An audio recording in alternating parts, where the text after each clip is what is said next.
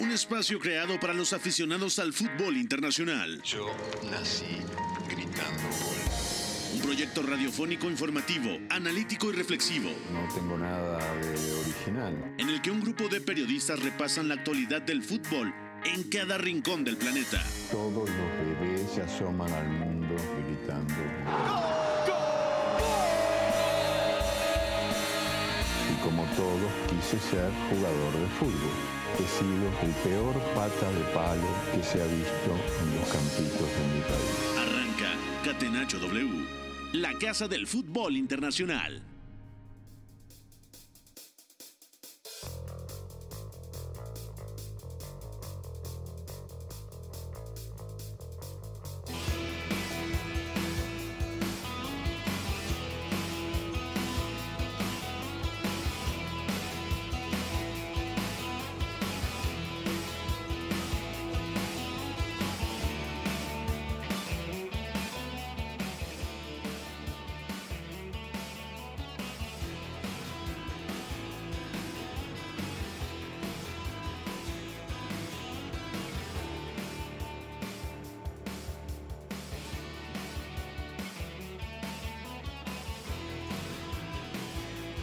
Cuatro de la tarde con seis minutos. Aquí arrancamos eh, Catenacho W en esta edición eh, de martes eh, 24 de mayo del 2022 para platicar ya de al- algunos temas que vienen no tan lejanos como la final eh, de la Champions League el siguiente sábado en suelo francés.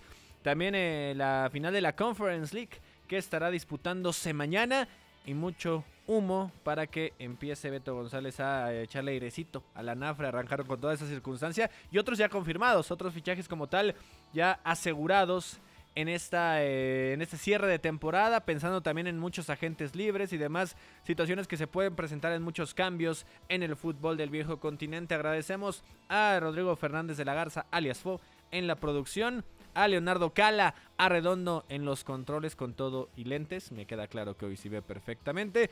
Los saluda con el placer de siempre Gustavo Millares en nombre de Pepe del Bosque, titular de este espacio. Iñaki María, muy buenas tardes en México, buenas noches allá en España. ¿Cómo te encuentras?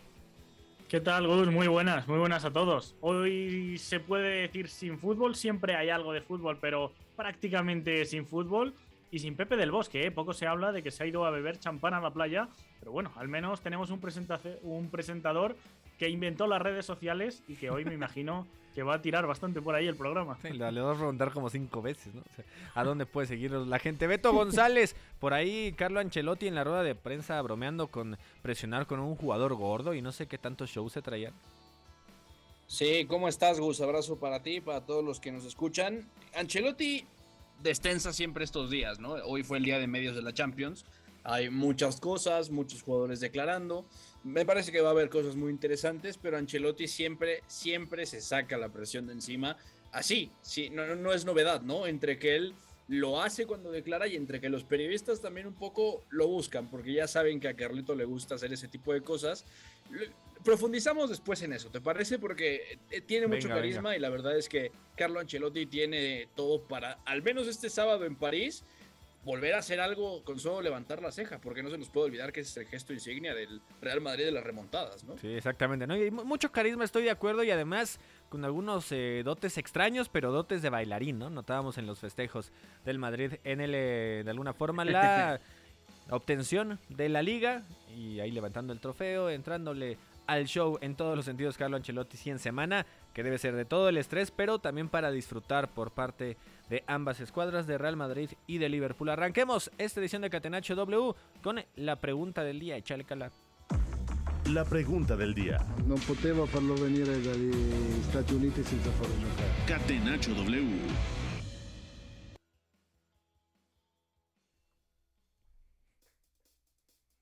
Y la pregunta del día en este martes, Catenacho W, ¿cuál de los fichajes ya confirmados tienen más posibilidades de trascender en su nueva plantilla en el fútbol del viejo continente? Comienzo contigo, Iñaki.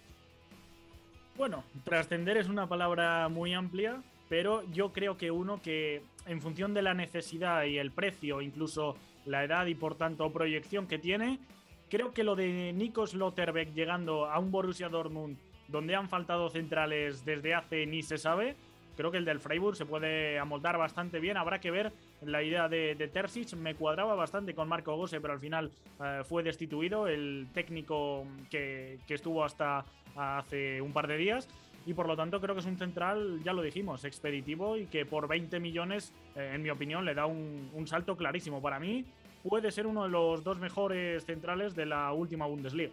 Y vaya falta que le hace el Borussia Dortmund, ¿no? Porque el segundo lugar pues es completamente normal y tiene que tener muchas más armas para el equilibrio y poder eh, rebasar en un sueño complicado al Bayern Múnich y no dejarse alcanzar por Leipzig, que se vendrá una buena temporada. También hay que ver si no se desarma de alguna forma Leipzig. Para ti, Beto González, ¿cuál de los fichajes eh, ya consumados? Sé que todavía muchos son humo y muchos son rumores, pero de los que ya están seguros, ¿cuál crees que pueda pesar más en su nuevo equipo? Mira, por el tipo de fichaje que fue y sobre todo por el golpe que le ha dado a muchos otros clubes y además gigantes en la lista, me voy a quedar con Bubacar Camará. Me parece que era uno de los nombres que iba a animar el verano, sabiendo que iba a salir libre del Marsella y que se lo haya llevado el Aston Villa gratis en seis meses de proyecto con Steven Gerrard y sumando la incorporación de Felipe Coutinho y Lucas Diñé, me parece espectacular. O sea, eso habla de un proyecto perfectamente bien pensado y sobre todo de una sinergia grandísima con, digamos, director deportivo y, entrenador, ¿no? Que saben perfectamente qué es lo que quieren y están entendiendo cuál es la idea de Steven Gerrard, ¿no? Si teníamos por ahí un, quizá un puesto pendiente a mejorar para el Aston Villa, entendiendo que tenían que dar un salto de calidad para la siguiente temporada. Entre otras cosas, podríamos hablar del mediocentro, ¿no? Que sea Bubacar Camará, uno de los tres mediocentros más prometedores de Europa, que viene de jugar con Jorge Sampaoli en el Marsella, que viene también de tener a, a Andrea Vilas Boas previamente como entrenador. Me parece interesantísimo. Y se suma a un centro del campo que tiene muchas llaves, porque es Douglas Luis, está John McGinn, está Jacob Ramsey, se puede sumar ahí Felipe Coutinho, está el propio Carney Chukwemeka, carismatiquísimo el nombre del nigeriano. O sea, me parece que es espectacular. Y, e insisto, o sea, en seis meses, traer a Coutinho y a Bubacar Camará por 20 millones y a uno de ellos gratis, me parece impresionante. Es un golpe de autoridad de Aston Villa que con este tipo de fichajes, que yo creo que van a continuar durante el verano, puede, puede asomar algo interesante en Premier League de la mano de Steven Gerrard. Y sobre todo cuando se dan noticias también como las recientes, hablando de Tottenham y los 150 millones, me parece que van a tener para invertir y tratar de volverse ya más de fijo en la élite de Inglaterra con lo difícil pan. que esto implica pelearle al City sí, y a Liverpool. Sí, sí Iñaki. Sí, sí, sí. No, digo que 150 millones para el Tottenham en la Premier es como para nosotros la calderilla para ir a por el pan. Sí, no, y en verdad, a ver, ¿cuánto puede traer con eso? ¿no? O sea, Entiendo que bajaron los precios también después de, la pandemia, a lo mejor un poquito menos estratosféricos, pero pues eh, para las condiciones que acostumbran gastar en Premier, puede que sean dos nombres, ¿no? Pesados, tres nombres pesados o más si lo saben invertir y equilibrar. A mí me causa mucha eh, curiosidad el fichaje que se convierte yo creo que en bomba del mercado porque al no consumarse lo de Mbappé nos queda claro que lo de Holland termina a ser por lo, de mayor peso ¿no? en, en, Europa y también notar cómo se va a incorporar a un ataque que puede estar perfectamente estructurado, un jugador que no tiene como tal Pep Guardiola, que sí, Gabriel Jesús puede ser un, un 9 como tal, pero muy diferentes y también lo que puede incorporarse poco a poco Julián Álvarez, entendiendo lo gradual que debe ir el, el sudamericano en este tema que no se compara con la gran figura de Erling Holland, pero cómo de alguna forma Guardiola puede ir reestructurando con dos piezas muy diferentes, tanto en peso mediático como en, eh, digamos, el estilo eh, de juego, puede incorporarlos al ataque y también me llama la atención eh, lo de Marraui de hoy, ¿no? Con el Bayern Múnich, el tema de cómo uh -huh. puede ocupar esa banda derecha, sé que Pavard es un jugador muy diferente y también el tema de Serge Gnabry, ¿no? La forma en la que lo estuvo ocupando también con línea de 5 en esa banda, creo que Marraui puede ser un hombre bastante útil después de su paso exitoso en la liga holandesa. Y algunos de los fichajes confirmados. Vamos a pasar a otros temas temas de Champions League, mi querido Cala, porque puede haber algunas incorporaciones de, de, protagonistas que no esperábamos y muchos dudamos que puedan pesar. UEFA Champions League. La casa del fútbol internacional. Catenacho W. Se avecina la final de la Champions League 2022 y el Real Madrid se alista para enfrentar a Liverpool, donde la gran sorpresa del día fue la de Eden Hazard, quien parece estar en buena forma física después de que le retiraran la placa que tuvo en el tobillo. En ese sentido, el futbolista belga podría tener minutos ante los Reds y ser un importante cambio revulsivo en el esquema de Carlo Ancelotti.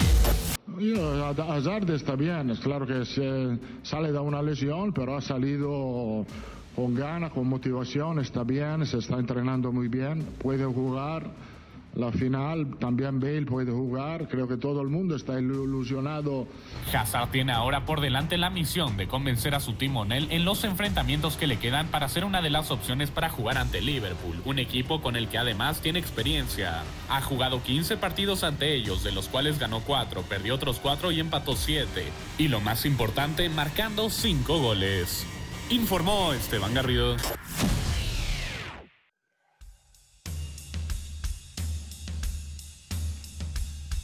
Antes de pasar a más temas de la conferencia de prensa que dio eh, para mucho Iñaki Beto, ¿hay alguna forma en la que Hazard pueda convertirse en un héroe en la final de Champions League? ¿Lo ven entrando los últimos minutos y que puede hacer algo? ¿Algo puede provocar que se gane de alguna manera la afición o va a seguir por la misma línea? Porque digo, el nombre es mediático y por mínimas eh, noticias que salgan en un día sabemos que va a seguir siendo nota, pero el peso específico con el cuadro merengue creo que está muy lejano. Sí, no, de acuerdo. Y, además con Eden Hazard, Carlo Ancelotti tiene un poco un, tema de verse reflejado como entrenador, ¿no? Por un lado es un estupendo gestor de grupo, pero por otro es muy pragmático. Carlo Ancelotti, si hay un rasgo que le podemos conceder a lo largo de toda su carrera es que ha sido muy pragmático. Por eso yo veo muy complicado que Eden Hazard tenga minutos en una final de Champions, donde el Madrid no va a negociar absolutamente nada y sobre todo que es un escenario que domina a la perfección y cuando huele sangre te, te, castiga por completo. Viendo el nivel de Rodrigo, viendo lo que puede significar Fede Valverde, Vinicius Junior en una temporada espectacular, la temporada de su vida, y varias opciones de ataque más, es que no, no pienso en Eden Hazard como para que pueda aparecer, ¿no? Quizá Gareth Bale, porque era el que en algún momento tuvo mejor forma y llegó a jugar un poco más de minutos, podría contar en algún momento pero si hablamos de ellos dos, me parece que es, muy complicado, ¿no? Carlo Ancelotti sabe exactamente con quiénes va a contar de inicio, siempre por muchos minutos, y más o menos también sabemos qué cambios puede tener, ¿no? Sobre todo pensando en que si juega Rodrigo, si juega Fede Valverde en la derecha, cuando salga alguno de ellos dos, también va a estar Marco Asensio. O sea, el orden cambió. Hace mucho tiempo que cambió y me parece que es complicado. Eso sí, me parece que Carlo Ancelotti está picando un poquito la cresta de ambos y está, está subiendo la temperatura, ¿no? Me parece que está haciendo algo que es fundamental y es, está empezando a meter a todos en una dinámica de, arenga, de motivación, de, bueno, ya llegamos hasta aquí, remontamos tres eliminatorias, que no vamos a poder hacer, ¿no? Eso es meter a todo el grupo y es donde se ve Carlo Ancelotti a lo largo de los años, ¿no? Si hablamos de jugar, yo lo veo muy complicado, la verdad. ¿Ves alguna forma, Iñaki María, de que al menos se brincara Asensio en la opción 2, 3, 4 de jugar por esa banda, porque sí, sabemos que o es Valverde o es Rodrigo. Pues la verdad que no, yo confío casi más en Gareth Bale que en Eden Hazard y explico por qué. El Liverpool quizás se ponga por delante y es cuando Ancelotti tenga que buscar algún delantero revulsivo. Pero el Liverpool no es un equipo que acostumbre cuando va en ventaja a meterse atrás. Puede ser un poco más bloque medio, un poco más pasivo, pero va a seguir teniendo la defensa relativamente adelantada. Y un jugador que viene de lesión sin demasiada explosividad ahora como, como es el belga, no me cuadra tanto como los Marco Asensio o como el propio jugador galés que yo los vería adelante en ese hipotético plan. Y recordando que incluso Gareth Bale marcó un doblete en una final de Champions contra el Liverpool, eh, que eso siempre puede ser un plus. Y bueno, uno de ellos incluso fue de chilena. Sí, hay tantos eh, nombres en el Real Madrid y a lo mejor pocos o la mitad en buen nivel que yo no me imaginaría cómo sería este Real Madrid si a pesar de Benzema, aparte de Vinicius, aparte de Rodrigo y de los que puedan entrar ahí a un poquito eh, con posición diversa como Valverde, si Bale y Hazard estuvieran siquiera cercano aunque a un máximo nivel que en algún momento mostraron lo que sería este Real Madrid, porque realmente pues no ha contado con ellos, ¿no? Y casi literal, no ha contado con ellos Carlo Ancelotti. Ya enfocándonos más en esta conferencia de prensa, palabras que existieron en Beto González de Carlo Ancelotti, ahora sí a destacar la forma en la que Carleto va aminorando esa presión, o intenta sacudirse presión y hacer todo más relajado. Sí, de acuerdo. Justo hablando de, este tema del jugador gordo y tal, hay, la declaración es muy graciosa porque Carlo Ancelotti un poco te va dibujando el plan de partido que tiene, pero también eh, se, ríe, ¿no? Lo, pasa bien, lo disfruta, porque además ha estado en, muchas, muchas situaciones como esta, ¿no? Dos finales de Champions League, tres finales de Champions League, mejor dicho, con el Milan, y las que ha llegado también a disputar con, con el Real Madrid, ¿no? Lo, lo importante de esto es cómo él habla de sus atacantes. Él dijo, cito textual, para mí lo más importante son las características de los futbolistas que tienes. Tú puedes jugar lo que tú tienes en la cabeza teniendo en cuenta lo que tienes enfrente. Y, ahí es cuando dice, yo no puedo ir a la presión arriba con un jugador que es gordo.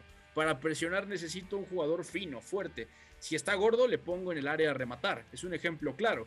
Perfecto antes de una final, que es lo que más o menos dibuja lo que está pensando Carlo Ancelotti de, la final de la Champions. Y un poco también nos dibuja la temporada del Madrid, donde ha mezclado registros, ¿no? Se ha defendido un poquito más atrás, ha intentado ser más pasivo.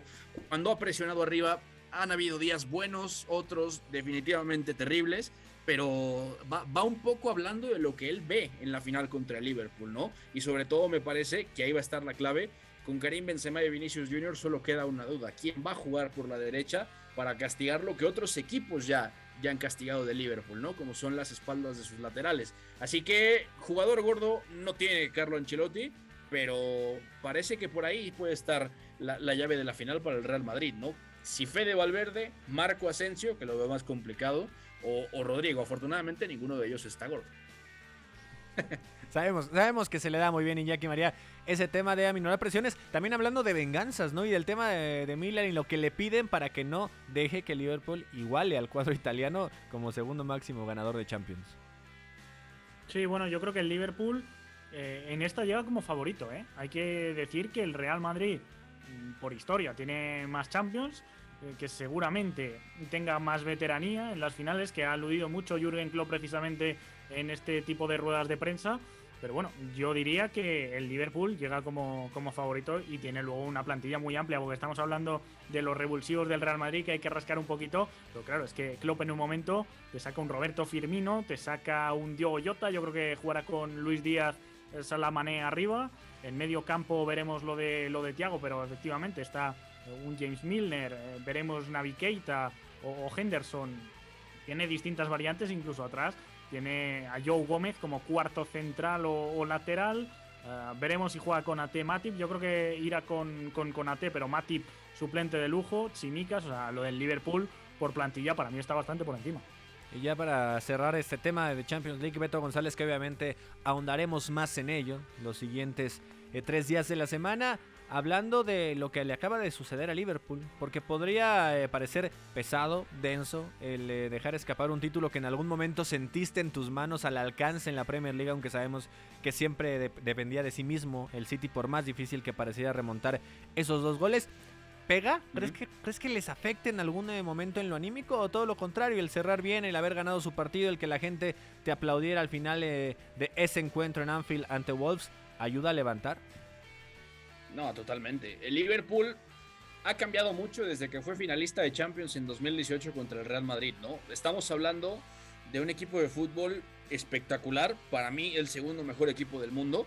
Y lo más importante es que este Liverpool ya es capaz de oler sangre y castigarte, como lo hace el Real Madrid, y sobre todo tiene la capacidad anímica y, sobre todo táctica en un primer momento para reponerse de un golpe como, como este, ¿no? Y además es verdad, es frustrante y te preguntas, como Liverpool, ¿no? Con un rival como el Manchester City enfrente en liga, ¿qué tengo que hacer para ganar la Premier cuando ya me he quedado en la orilla haciendo 92 y 97 puntos? O sea, de verdad te lo preguntas, es ahora hasta dónde tengo que llegar para ser campeón.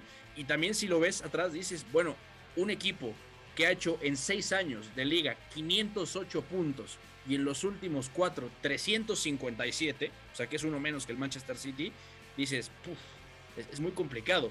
Por eso Guardiola hablaba de qué tan honesta o qué, qué, tanto más honesta es una liga que la Champions. El Liverpool está ahí en el día a día, es un estupendo maratonista, pero también en Champions es un equipo que ha sabido cerrar las eliminatorias y ha sabido también sufrir momentos clave para llegar hasta, hasta este momento, ¿no? Me parece que lo van, a, lo van a pasar, o sea, le va a dar la vuelta y yo comparto con Iñaki que el Liverpool no sé qué tanto más, pero sí llega como favorito, sobre todo por el tipo de temporada que ha hecho, ¿no? Es, se, nos puede llegar a olvidar, pero perder la Premier no esconde el hecho de que el 1 de mayo estaban en posición de ganar los cuatro grandes títulos de esta temporada y ahora están en posibilidad de ganar tres, ¿no? Copas locales y además la tercera Champions de, de sea, la, segunda Champions, perdón, de Jürgen Klopp en, en Anfield, ¿no? Es hablar de, de dos Champions en tres temporadas. O sea, me parece que es algo espectacular. Para mí, lo van a solventar. Para mí, el Liverpool está en franca posición de, de dejarlo atrás y sobre todo me parece que traer la atención al límite hasta el final también puede ser un factor que, ayude bastante, ¿no? Sobre todo porque el Real Madrid el título de liga lo definió hace tres semanas prácticamente, ¿no? Eso me parece que Liverpool llega mucho más calientito en ese sentido, si le podemos llamar de esa manera. ¿Y ¿Sabéis lo que se nos ha olvidado? La última derrota del Liverpool. ¿Sabéis cuándo fue la última derrota del Liverpool? Contra el Inter, ¿no? Contra el Inter. Sí, contra el Inter. ¿Y la anterior? Esa no fue ni en el 2022, ¿no? Exacto. Yo creo que en 2022. Estoy hablando de memoria, pero yo creo que en 2022 solo ha perdido, entre comillas, ese partido que realmente no era un partido perdido porque el resultado le valía. Exactamente. Y si lo ve difícil Liverpool pelearle al City un título de la Premier, ¿cómo lo verán los otros cuatro grandes ¿no? de, de Inglaterra? Sobre todo cuando el City se refuerza bien y Liverpool, pues a lo mejor lo necesita menos, pero también vendrán algunos cambios porque también se pueden ir jugadores como Origi, por ejemplo, y a lo mejor algunas leves rotaciones en ese cuadro de Jürgen Klopp. Vamos a una pausa y regresamos ahora sí con el mercado de fichajes y todo el humo. Éramos todos muy amigos, nos gustaba jugar juntos, la pasábamos bien reunidos, intentábamos hacerlo lo mejor posible, atacar mucho con la ilusión de volver a atacar. Hasta el Choco Bonito supo rendirse ante la estrategia invencible. Catenacho W, la casa del fútbol internacional.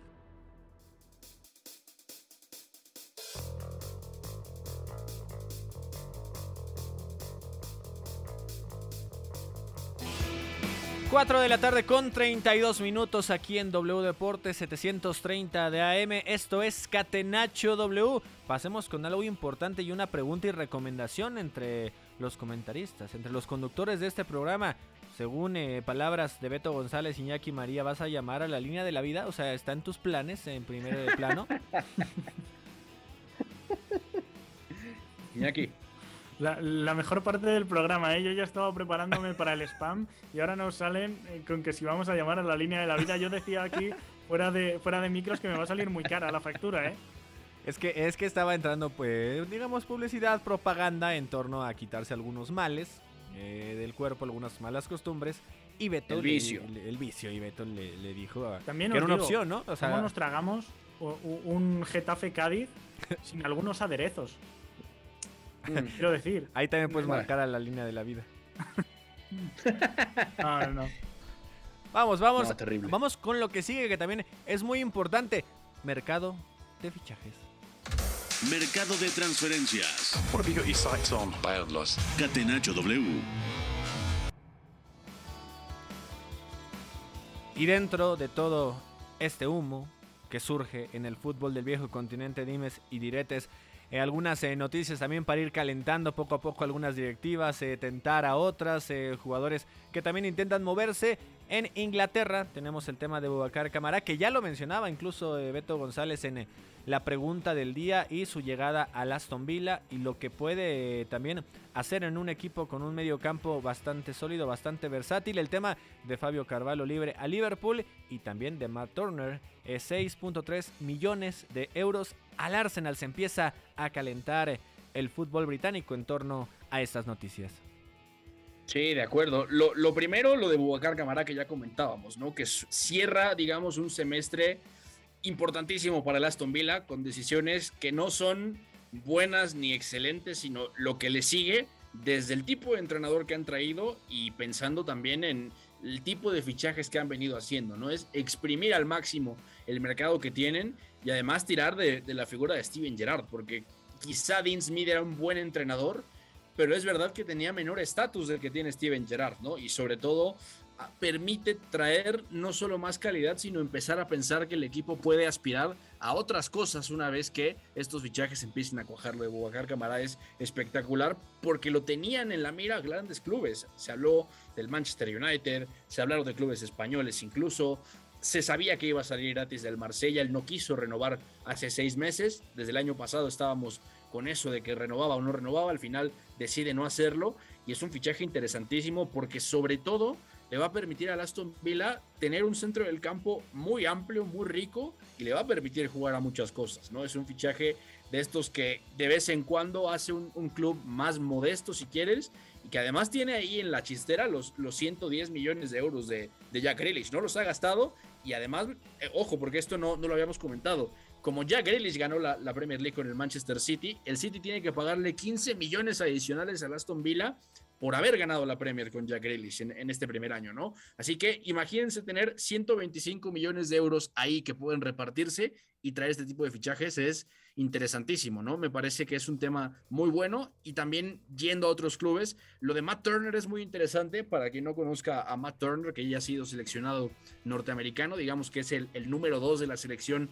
debajo de Zach Steffen. 6.3 millones ya se concretó, pero se sabía desde hace varios meses, ¿no? Desde, desde diciembre, enero porque va a reemplazar a Bernd Leno, ¿no? Matt Turner es un arquero que le ha gustado mucho a Mikel Arteta y al cuerpo técnico del Arsenal. Evidentemente va a llegar detrás de Aaron Ramsdale, pero va a ser muy bueno lo del arquero del New England Revolution, que tiene cosas interesantes, es un buen atajador y por ahí muestra algo de juego de pies, ¿no?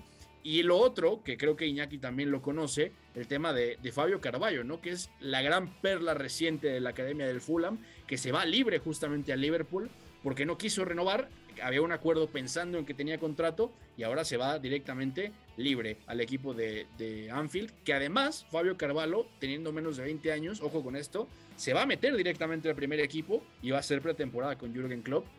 Así que puede ser que Fabio Carvalho salte del Támesis al campeón de Europa, ¿eh? si es que Liverpool gana el sábado. Fichaje peligroso el de Camará, ¿eh? ¿eh? Leí el otro día por Twitter el fútbol hacia dónde avanza si el segundo clasificado de la liga francesa que va a jugar Champions pierde un jugador que no quiere renovar porque se quiere ir al decimocuarto de Inglaterra. Mm. Cuestiones de, eh, jerarquía, no, Y del impacto como tal Superliga de la liga inglesa. Sí, por supuesto. O sea, e, es, pensar en que los reflectores van a estar ahí precisamente en torno a eso. Iñaki María eh, desbancará a Douglas Luis. Eh, es una opción más en la central, donde sabemos que está Chambers, está Minx, o cómo visualizas tú eh, ese futuro ya inmediato que va a tener como tal cámara. Pues fíjate, no soy yo el mayor fan de Camará, ¿eh? me, parece un jugador correctísimo, vaya por delante, me parece bastante completo, pero no me parece un jugador sobresaliente en nada, entendiendo que, bueno, ser completo en todo a lo mejor te lleva a ser en pack un jugador muy interesante, pero creo que para la Aston Villa no era una de las grandes prioridades por lo que ha dicho Beto, creo que el medio campo estaba bien cubierto con ese McGinn, a mí Douglas Luiz me parece un jugador bastante interesante, y bueno, pues creo que a nadie le amarga un dulce, pero si yo hubiera sido el director deportivo de Aston Villa, me hubiera enfocado en otras posiciones. Pero bueno, este perfil sí que estamos de acuerdo que a coste cero, eh, pues ya digo, que a nadie le amarga un dulce y, creo que tiene cualidades para encajar en, el estilo de, Steven Gerrard. Y ahora, en la portería, Beto, mencionabas eh, lo de Matt Turner. ¿Ya hasta ahí debemos preocuparnos en comparación con Estados Unidos? Bueno, es que volvemos un poco a lo de siempre. Están preparados de otra manera. La exposición de la MLS con los clubes ingleses también es distinta.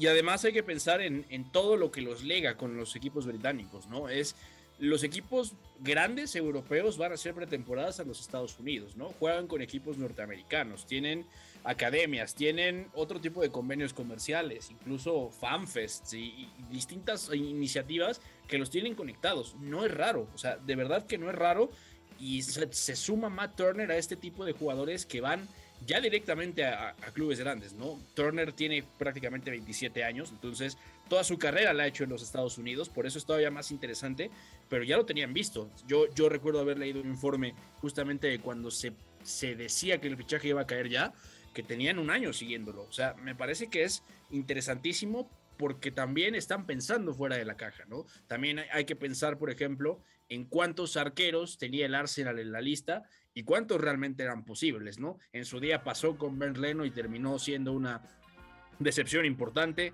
al grado que tuvo que jugar eh, Dibu Martínez y luego Dibu Martínez se va a Aston Villa y luego Aaron Ramsdale sufre una transformación gigantesca, es decir, el Arsenal se arriesga porque en el mercado europeo quizá no había alguien que, que digamos, colmara las expectativas que tenía, ¿no? Lo de Turner es bueno, es interesante y además me parece que deja buenas sensaciones y que no es un arquero que precisamente eh, sea demasiado estridente, ¿no? Es un arquero que cumple, pero sobre todo que mezcla diferentes cosas y le va a permitir a Arteta también tener un respaldo de Aaron Ramsdale que me parece ya dejó de encontrar en Berleno hace, hace mucho tiempo, ¿no? Lo interesante es la edad de Turner, el precio que están pagando, evidentemente es un, es un jugador de más edad, está más consolidado en los Estados Unidos, pero no quería arriesgarse, me parece el Arsenal, a decir, ok, vamos por otro arquero, no calificamos a Champions y tenemos dos arqueros de alto nivel con uno en la posibilidad de quitarle a otro realmente la titularidad por mucho tiempo, ¿no? Que es un poco lo que va a pasar el Inter, ya lo platicaremos,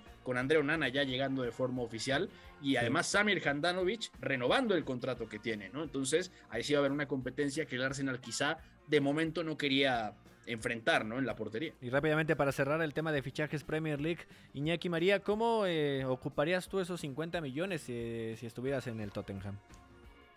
150 serían, ¿no? Así es. Sí, sí. Mm, así a bote pronto no lo sé, pero yo creo que eh, tienen que reforzar la zaga.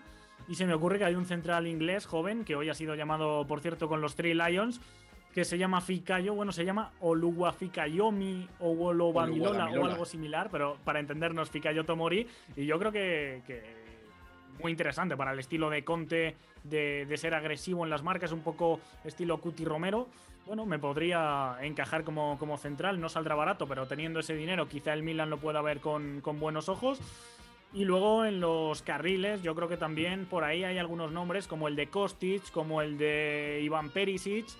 Eh, habría que ver, yo creo que hay algún perfil de estos para reforzar los carriles, que son eh, una posición que siempre le gusta a Conte estar bien preparado pues yo creo que tiraría un poquito por ahí, porque arriba la verdad me parece que el equipo eh, está cualificado y en medio campo con la vuelta de, jugadores como los Chelsea, por ejemplo, creo que tampoco es una necesidad primaria. Sí, entendiendo eh, que Sone se mantuvo al mismo nivel o incluso un poco más alto en la parte alta, incluso de líder eh, de goleo, el tema de Kulusevski que creo que tiene todavía para crecer más y vaya que si dejó buenas impresiones en su primer semestre con este equipo de los Spurs, entonces creo que puede ser bien empleado ese dinero, sabemos que no es la gran cifra para cómo se manejan las cosas en el mercado británico, pero pueden emplearlo de buena forma. Vamos a pasar con eh, ahora el mercado de fichajes en la Serie A. Serie A. Milinkovic entró a cercare immobile. Gol destro, battuto Bizzarri, la ribalta la Lazio. Catenaccio W.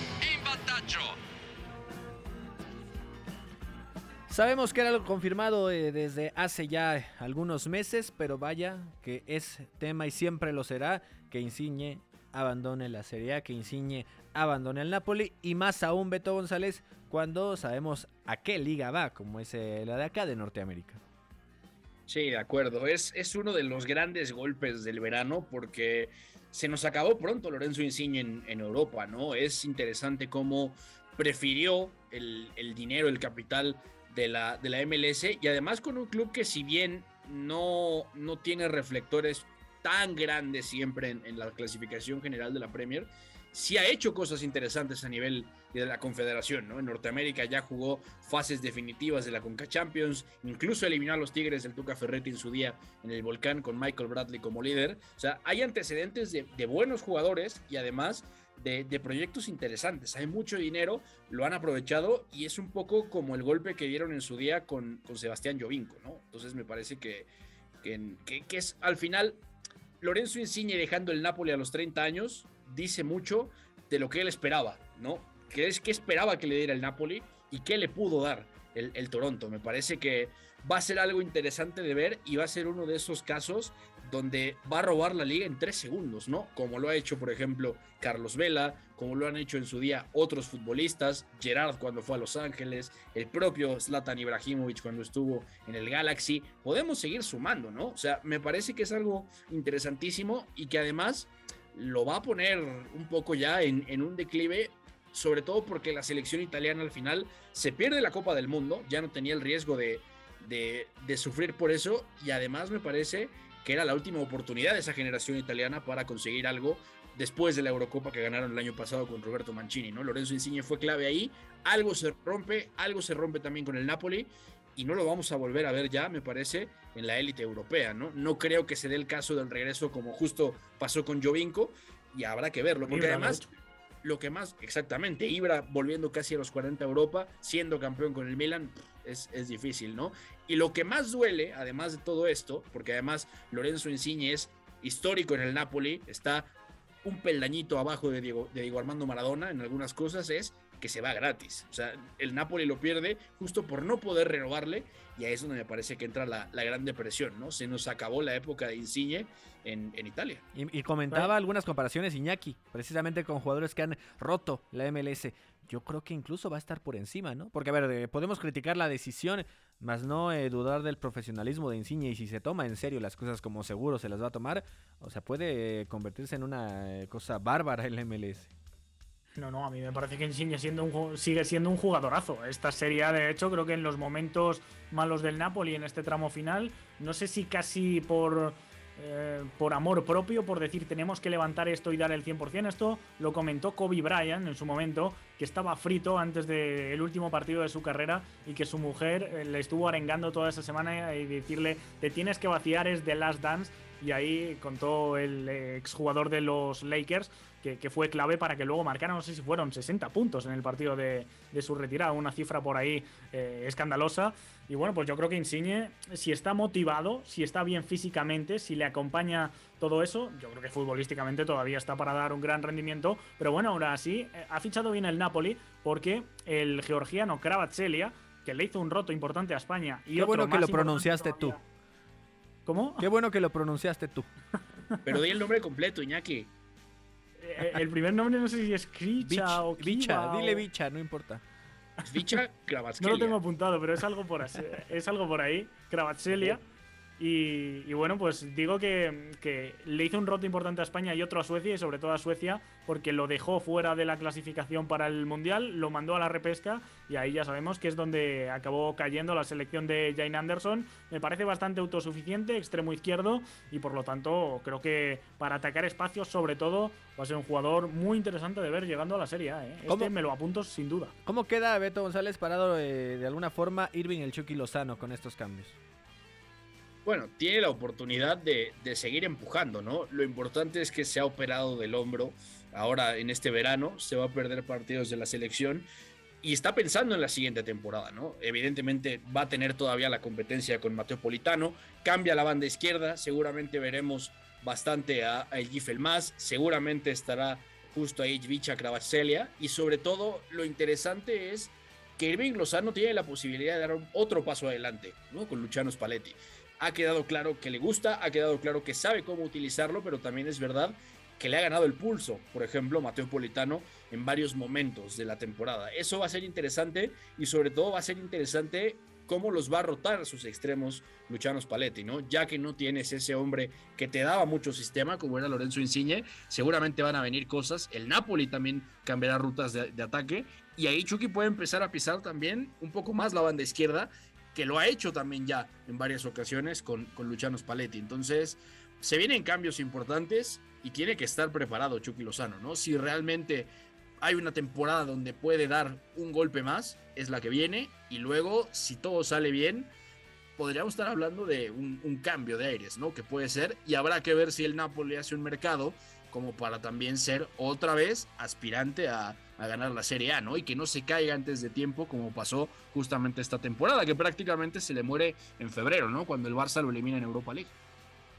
Vamos a abandonar un momento el mercado de fichajes para irnos a la previa de lo que vendrá mañana, porque sí, lo impactante podrá ser el sábado en la final de la Champions League, pero mañana se resuelve este torneo, el tercero más importante a nivel de clubes en Europa. Conference.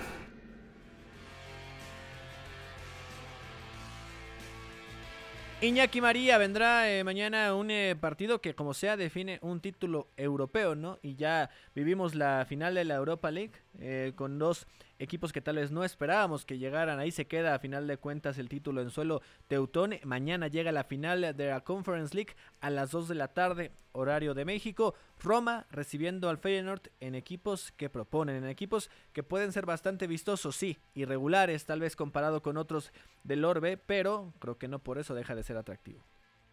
Sí, de hecho yo creo que podemos ver un contexto donde sea el Feyenoord quien asuma una mayor cuota de balón, quien se exponga un poquito más, quien proponga, eh, quien lleve la iniciativa para entendernos y la Roma sea ese equipo un poco más pragmático de atacar muy vertical, siendo directo, balones largos a Temia, Ibrahim y a Zaniolo, lo hemos hablado por aquí muchas veces que siendo ese jugador referencia los dos, se retroalimentan bastante bien porque ganan ese primer duelo y luego el otro es capaz de complementarlo con buenos desmarques al espacio, con Lorenzo Pellegrini por detrás. Veremos a, Zalewski si se mantiene como carrilero izquierdo o si va a la derecha aprovechando que ya ha vuelto Spinazzola. Yo creo que la Roma puede hacer daño, sobre todo así, porque si hay un contexto donde sufre el equipo neerlandés, es cuando le atacan rápido, cuando no le da tiempo a reestructurarse defensivamente, y eso lo hemos visto, por ejemplo, en el partido contra la Eslavia, creo que en cuartos, donde fue unida y vuelta constante, y yo creo que ahí eh, el que más tiene que ganar es precisamente el equipo de Mourinho. A seguir, eh, Beto González, el tema de Abraham, ¿no? Al ataque de esta Roma, entendiendo que por ahí Feyenoord en el Eredivisie, el tema de quedar atrás de los dos de siempre, cumplir a secas, eh, quedarse con esas posiciones de Europa League. En el lado de la Roma, o sea, sí, cierra con una victoria contundente en la Serie A.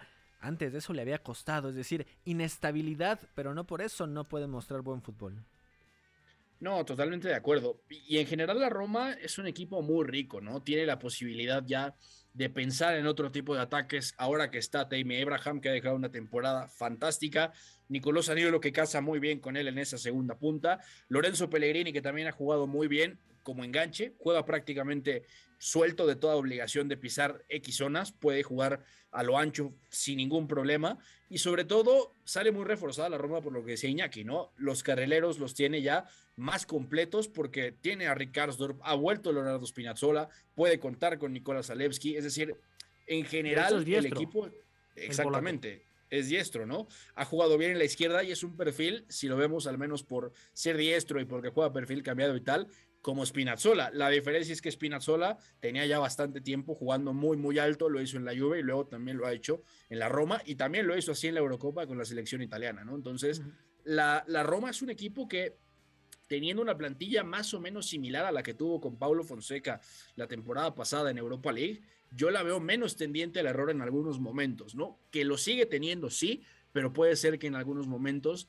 eso, eso ha disminuido, ¿no? Tiene mucho que ver con lo que ha venido trabajando Mourinho, sobre todo con Chris Mullen, que me parece que ha dejado una temporada que es, que es digna y que me parece que también le permite ser la cabeza de esa línea de tres y un poco ir jalando a los, a los otros centrales, ¿no? Tanto a, a Maras Kumbula, que ha jugado poco o ha jugado menos de lo que se hubiera podido imaginar, y un Roger Ibáñez que es una de cal y una de arena, ¿no? Del otro lado, y eso es lo, lo más interesante, el Feyenoord no es tan diferente, ¿no? De hecho, también eh, tiene bastantes opciones en esa línea defensiva. Eh, a veces puede jugar el, neerlandés joven, muy buen jugador, Lucharel Gertruida, por dentro como central, a veces como lateral, pero el duelo interesante va, va a caer en esa doble punta, sobre todo con el que le toque a, a Marcos Senesi, ¿no? Marcos Senesi me parece que puede ser la llave del Feyenoord Senesi es un central agresivo, potente, sabe ir al corte, sabe anticipar y además saca bien la pelota. Es decir, ahí Arnes Lott tiene un, jugador que le puede marcar varias diferencias, que es el capitán del equipo y además es la cabeza también de esa línea de cuatro, que puede cambiar bastante también. A veces en la izquierda juega, eh, por ejemplo, Ramón Hendrix, a veces juega el famoso Tyrell Malasia, que me parece un lateral izquierdo bastante interesante. Y arriba también habrá que ver, ¿no? Si ya hablamos esto de los defensores de la Roma, está Cyril Desers, que también ha jugado buenos partidos de Conference League, está el iraní Ali Reza Yakambax, y también está Luis Sinisterra, el colombiano, que ha venido dejando buenos partidos partiendo de la izquierda. Así que vamos a verlo. A mí me parece que va a ser un partido de estos disfrutones y sobre todo eh, vamos a ver qué tanto puede sostener el pulso Arne Slot contra una Roma que cuando juega un poco más reactiva castiga fácilmente los errores, ¿no? Por la calidad de los atacantes y porque además Tammy Abraham necesita muy poquito para hacerte goles. Iñaki, antes de cerrar el programa, ¿qué tanto le hace falta el título o un título en general a Mourinho. Después de que me parece, si no corríjanme, desde el 2017 de esa temporada con el United no obtiene alguno. Sí. Sí, la Europa League de 2017, ¿verdad? Yo creo que desde entonces no. Y también la Copa, ¿no? En Inglaterra. No, fíjate que no recuerdo la Copa. Beto lo sabrá con, con mayor certeza. Bueno, en cualquier caso, em, creo que Mourinho ha sido un técnico que, que ha estado bastante eh, en entredicho en las últimas temporadas. Yo creo que también porque ha cogido proyectos en momentos eh, que había precisamente pocas certezas, como son el Tottenham, aquel Manchester United sobre todo. Bueno, mm, creo que es una oportunidad ahora para que se reivindique en Europa, que parece el terreno donde mejor compite, y sobre todo en este tipo de eliminatorias a partido único o a doble partido, ya digo, pudiendo especular quizá un poquito más. Y, y yo creo que ese contexto es donde seguimos viendo un Mourinho que sabe desnaturalizar o al menos minimizar equipos y precisamente hablaba Beto de, algunas fortalezas del Feyenoord. Yo creo que eh, lo que va a hacer la Roma va a ser blindar mucho los carriles interiores, darle protagonismo a los laterales y yo quiero ver precisamente a Gertruida y a Malasia cómo son capaces de, hacer daño, porque Mourinho, ya digo, yo creo que se va a proteger un poquito más, va a esperar su momento y, creo que es un partido para medir sobre todo también muy bien al Feyenoord cómo es capaz de, enfrentarse a un equipo que parte como favorito pero que le va a dar esa iniciativa y con Sinisterra que yo diría es uno de los top 3 nombres en lo que va de, esta Conference League. ¿no? Serían, eh, si se cumple el título de, de Mourinho de la Roma, sería cinco años después, ¿no? De su último título internacional y además se consagraría como campeón eh, de Champions League, Europa League y ahora Conference League. Creyeron que se me iba a olvidar, nos vamos, Beto González, tus redes sociales para que te siga la gente. Yo sabía que me ibas a perdonar, señor Sangre Millares. Arroba González 7 bajo en Twitter, González las dos con Z, ahí nos estamos leyendo con todo lo que va a ir pasando. Y sí, efectivamente, cinco años de los últimos títulos de José Mourinho. Gana la Europa League, gana la Community Shield justamente con el United y además gana justamente la, la Copa de la Liga, ¿no? Entonces, tres títulos y desde entonces sequía. Creo que ya es momento, ¿no? El José Mourinho se merece ya alzar metal. Nos damos, Iñaki María, tus redes sociales. Arroba Millares Gus, por ahí me pueden seguir todos, que hago un contenido fascinante. Bailando, bailando. Y también las redes sociales de la línea de la vida, ¿no? Las daremos mañana aquí en el programa para platicar de la Conference League. Mañana hablaremos de, fútbol, de este partido y también tocaremos algunos temas que se quedaron en el tintero sobre Bundesliga, sobre la liga y otras eh, cuestiones del fútbol de estufa. Nos damos fuerte abrazo, gracias a Fo, a Cala y a Pepe del Bosque, titular de ese espacio. Se despide de ustedes Gustavo Millares. Hasta mañana.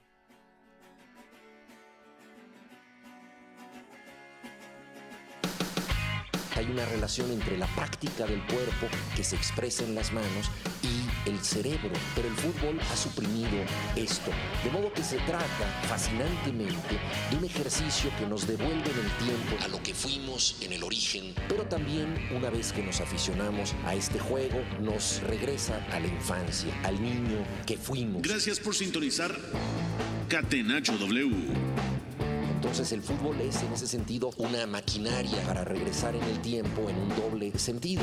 Por W Deportes, la frecuencia del fútbol internacional.